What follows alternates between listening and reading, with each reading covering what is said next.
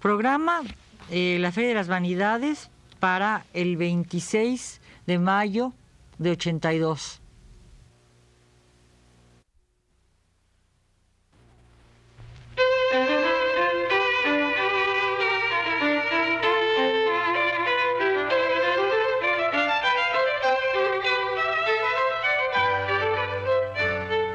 Divergencias.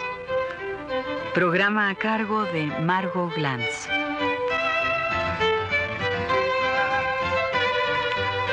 La Feria de las Vanidades.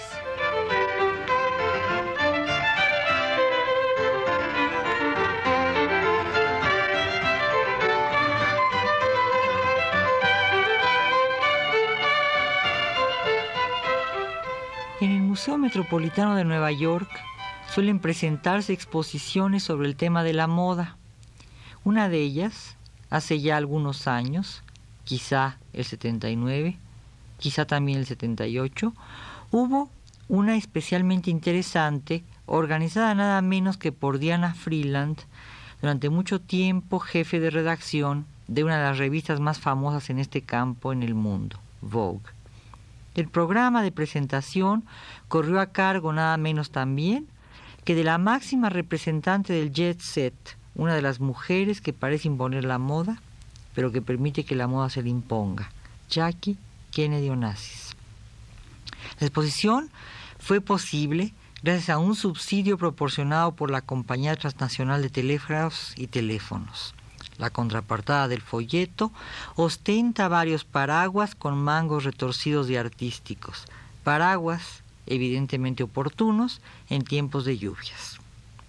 Otra de las páginas retrata varios tipos de zapatos que las diversas modas y las diversas sociedades han concebido para la mujer.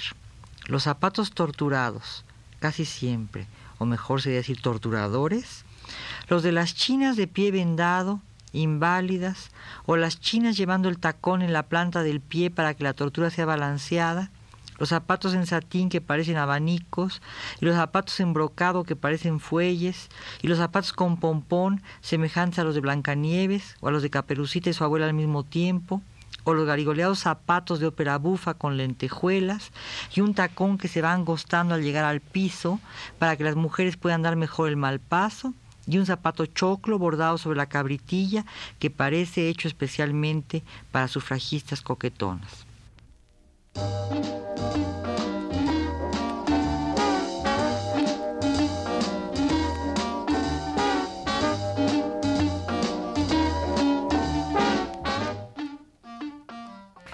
Luego, los vestidos de los niños cortesanos, enfundados en brocados, pesados y trabajados como alfombras persas. ¿Se imagina usted cargando como ropa a la alfombra? Con golillas y mangas y sobremangas y amplísimos vuelos de armazones.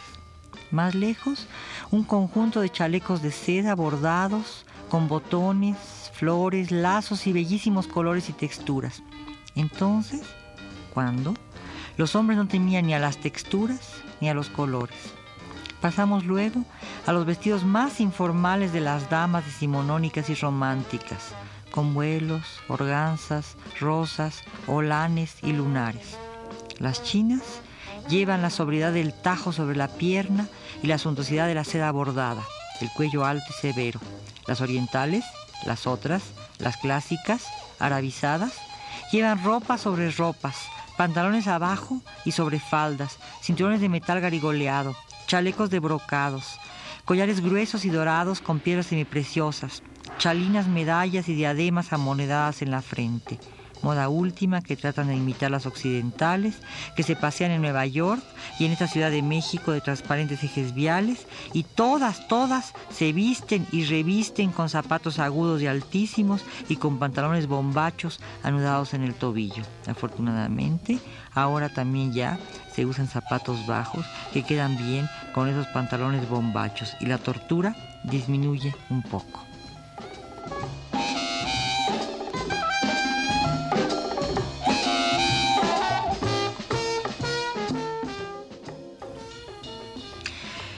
Una madre viuda enviudece a su hijita que viste traje severo y deprimente para acompañar a la madre en sus deberes luctuosos.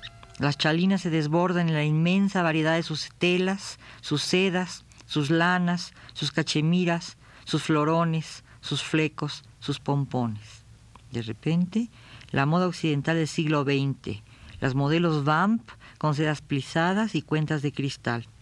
Todo este material que se despliega procede del Museo del Vestido que se constituyó en Nueva York gracias a las hermanas Levison en 1937. Varias personas interesadas en los textiles, en vestuarios teatrales y hasta en arquitectura se reunieron y decidieron construir el museo. Diana Vreeland dejó Vogue en 1972 y se dedicó a dirigir exposiciones temporales organizadas con los fondos del Instituto del Traje recién mencionado. La exposición a que me refiero tomó su nombre de un clásico libro inglés del siglo XVI, Viaje del Peregrino, del místico John Bunyan. Y entonces, cuenta este poeta, vieron una ciudad enfrente de ellos, y esta ciudad se llama Vanidad. Y en esa ciudad hay una feria que se llama la Feria de las Vanidades, Vanity Fair. Esta feria se mantiene todo el año y lleva ese nombre porque la ciudad donde se asienta es más ligera que la vanidad y también porque allí todo lo que se vende o lo que allí llega es vanidad. Así decían los sabios, todo es apenas vanidad de vanidades.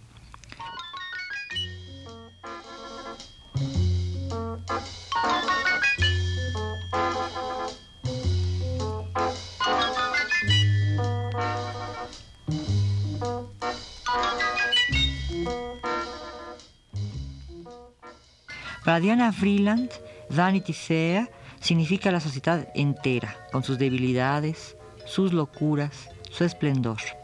La enorme cantidad de objetos desplegados se organiza sabiamente y refleja su proveniencia. Objetos de todos los países y de todos los periodos que cronológicamente se dejan exhibir.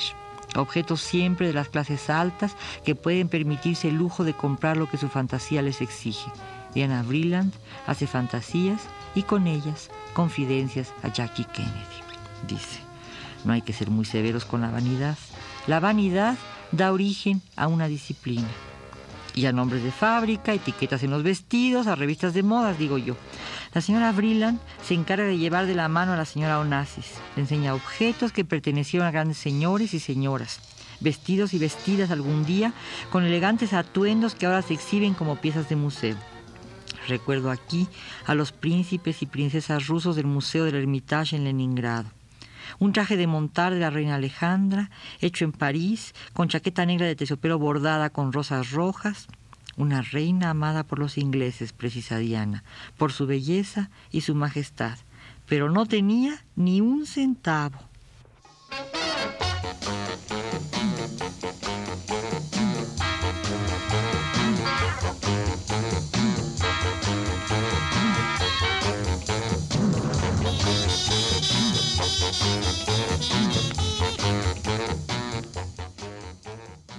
Jackie, Jacqueline Bouvier, Kennedy, Onassis, etc., también afecta a la vanidad y también majestuosa y siempre con dinero por obra y gracia de su elegancia, continúa visitando la gran feria con la gran sacerdotisa de la moda.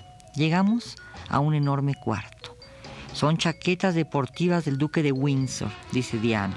Sin discusión, el hombre más elegante de su tiempo, todo lo que usaba se veía sobrio en él, a pesar de que gustara de los colores brillantes y las combinaciones, chaquetas, camisas, medias, chalinas. Vea usted, Jackie, sus corbatas blancas del año 40 con un clavel rojo hecho de plumas engarzado en el ojal. Él lo inventó y lo usaba todas las noches.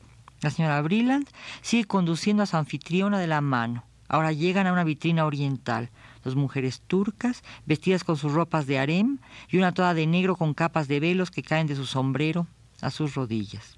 Se ven telas diversas desparramadas en otro salón. Son telas que, que han ordenado para adornar las vidrieras. Las he hecho venir de Oriente. La señora Brilland muestra ahora a la señora Onassis una reproducción de un viejo papiro que canta la canción del faraón Inhotep, canto que recuerda los famosos versos de Jorge Manrique a la muerte de su padre, o aquellos del viejo pillo francés François Villon, o aún más cerca de nosotros, los del príncipe Nezahualcóyotl. Dicen así los versos. Los nobles y sus espíritus yacen enterrados en estas pirámides. Construyeron sus capillas, pero su vida terrena ya no existe. ¿Qué ha sido de ellos? Y nosotros pensamos en aquel famoso verso. ¿Qué se fizo el rey don Juan, los infantes de Aragón? ¿Qué se ficieron? Los infantes y los faraones solo dejaron sus joyas y sus calaveras y las primeras más sus trajes decoran los museos y los simples mortales, los que nunca se entierran en pirámides, los que no amontonan vestido sobre vestido, los visitan y los miran desde lejos, separados por las vitrinas, contemplando los objetos suntuosos de su gloria. Los faraones se llevaban con ellos sus prendas más queridas y por eso podemos verlos en las exposiciones viajeras, como la del peregrino de Bonien que llega a Vanity que van de un lado a otro de la Unión Americana, alegrando con sus oros y sus tronos las mezquinas ciudades del medio oeste americano, esas ciudades que se arrebatan los pedazos de cuadros célebres para poder ostentar su nueva riqueza en los directorios de los coleccionistas, convertidores de tornillos o salchichas en subsidios para museos. Terminemos ya con una cita del místico inglés, de Bunyan.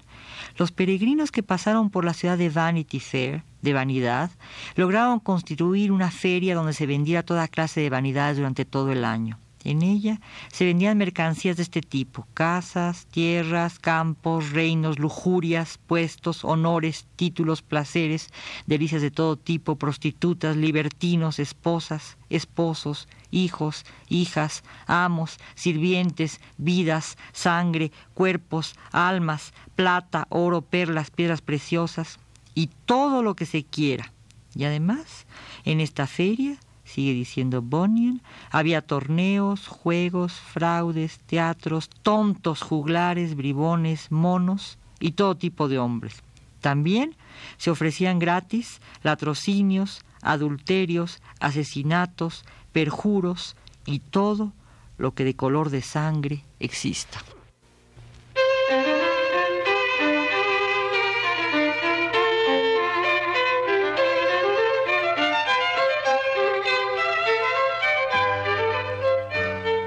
Divergencias. Programa a cargo de Margot Glantz.